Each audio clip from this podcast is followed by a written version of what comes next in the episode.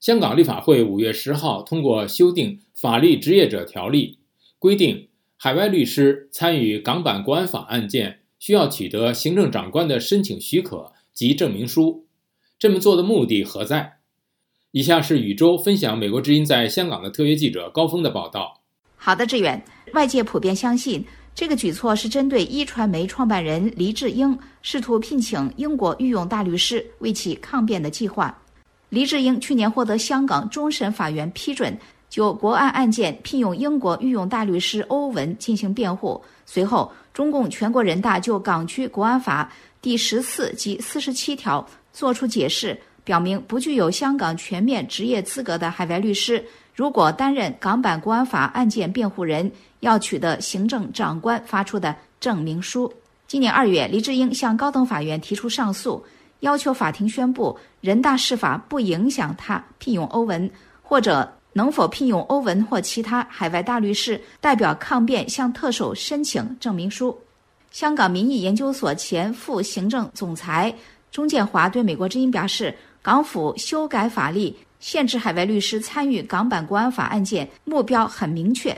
钟建华说，黎智英涉及的问题备受国际社会关注，北京要集中火力对付他。甚至不排除会把黎智英带到中国大陆受审。他不想让外国的法律界、政界有任何机会来加以评论或者知道更多。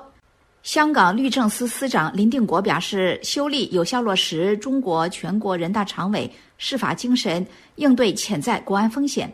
法案委员会主席马逢国表示，港版国安法以中文撰写，海外律师不了解香港社会环境。他说，海外律师参与案件期间，将可以接触到国家机密文件，包括国安处调查报告，属于外国情报部门感兴趣的内容，这将大大增加泄露国家安全机密的风险。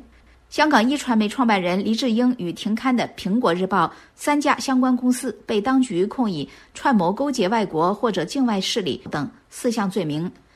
而大律师肖志文担心，香港特首将来做出决定时可能会为所欲为。肖志文说：“行政长官的证明书对法院有约束力，等于行政决定凌驾于法院的裁决，法院将不能说不。行政长官甚至不需要交代自己的决定是基于什么因素和原则。”肖志文说：“很难保证将来不会扩大至所谓的涉及国家利益的民事或者经济案件。”非亲北京阵营立法会议员狄志远表示，允许海外律师参与国安法案件，可以体现香港国际城市的地位和司法制度的开放。而行政长官审批时应该有公开的审核准则，以增加透明度。志远，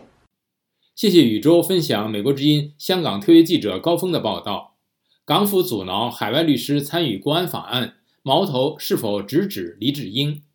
了解更多新闻内容，请登录美国之音 VOA Chinese 点 com。